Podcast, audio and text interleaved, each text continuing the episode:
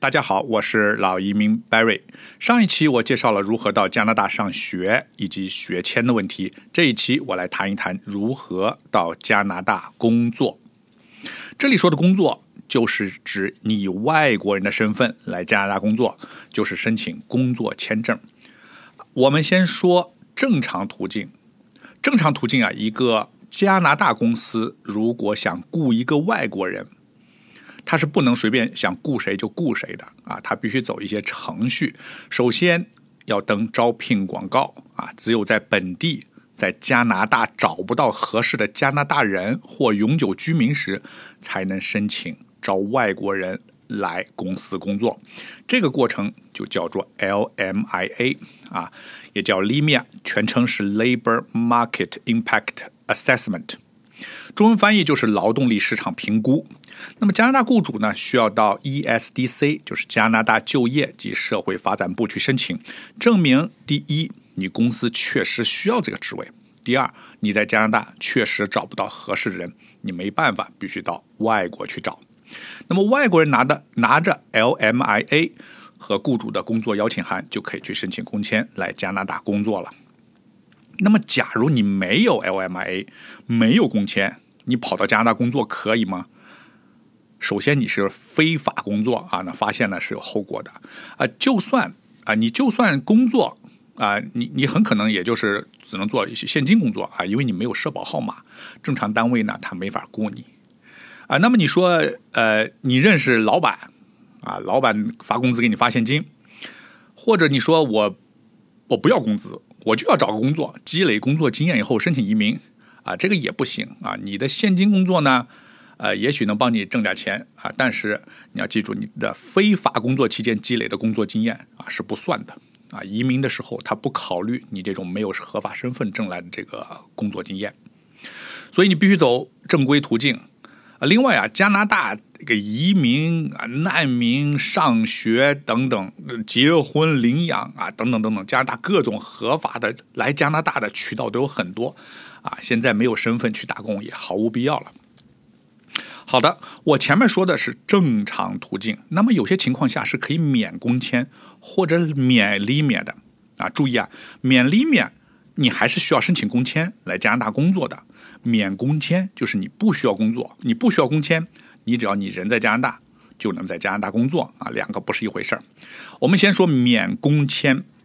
加拿大有十几种人士呢是可以免工签的，但是大多数职位跟普通人关系不大，比如啊体育比赛的裁判、来演出的演员、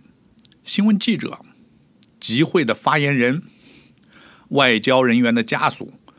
飞机检验工程师啊，飞行员、法官、证人等等啊，就就有些这种极端的这种职业。那么，符合我们中国老百姓最有可能的免工签的情况，我总结一下，最多也就是以下三种：第一，全职学生。假如你是全职学生 （full-time student），你有学签，你可以在校园内随便工作，不需要工签。什么是校园内工作呢？就是你在校园内的餐厅啊、服务啊，你帮老师批作业呀、给学生辅导课呀，在研究室呃帮助啊做一些研究啊等等，都是校园工作，你随便做，做几份都没关系，没有时间限制。在校园外，你可以每周工作不超过二十小时，每周二十小时在加拿大认为就是兼职工作啊，你可以兼好几份工作，但是全部加起来每周不要超过二十小时。在节假日和寒暑假期间，你可以全职工作、加班工作都是可以的，只要你是学生签证，都不需要工签。第二类就是大学教授、科研人员来加拿大搞短期科研，你可以去大学、研究机构从事科研工作，不需要工签，但工作期限不能超过四个月，超过四个月你先回去，下次再来。第三种，从事神学啊宗教的人员。啊，当然有人说，啊，这类人员在中国也不多见，啊，是的，呃，但是我身边就有啊，比如说你神学院毕业的，啊啊，比如说你在佛教的寺庙里边工作，你到加拿大就不需要工签，你可以从事这个信仰方面的工作，啊，你不要小看这个职业啊，我有个在美国正在读神学院的同学，他那天就微信问我，哎，我我想移民加拿大怎么移民？那我就告诉他，你最简单就是来加拿大找个基督教啊，这个加拿大基督基督这个教教会这个教会太多了啊。如果教会需要牧师啊、神职人员来帮忙，你就可以工作，你不需要工作工签。你一两年以后有了这个加拿大工作经验，你就可以申请移民。但是这类人员呢，他必须是。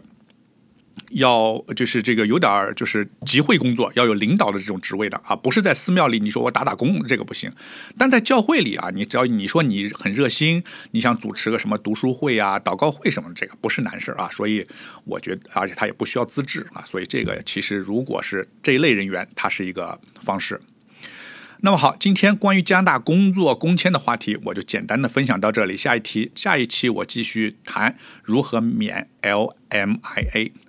如果你有问题，欢迎联系我，我的微信二维码在节目内容里有，微信号是 CN Visa。我是老移民 Barry，我在多伦多，感谢您的收听，我们下一期再见。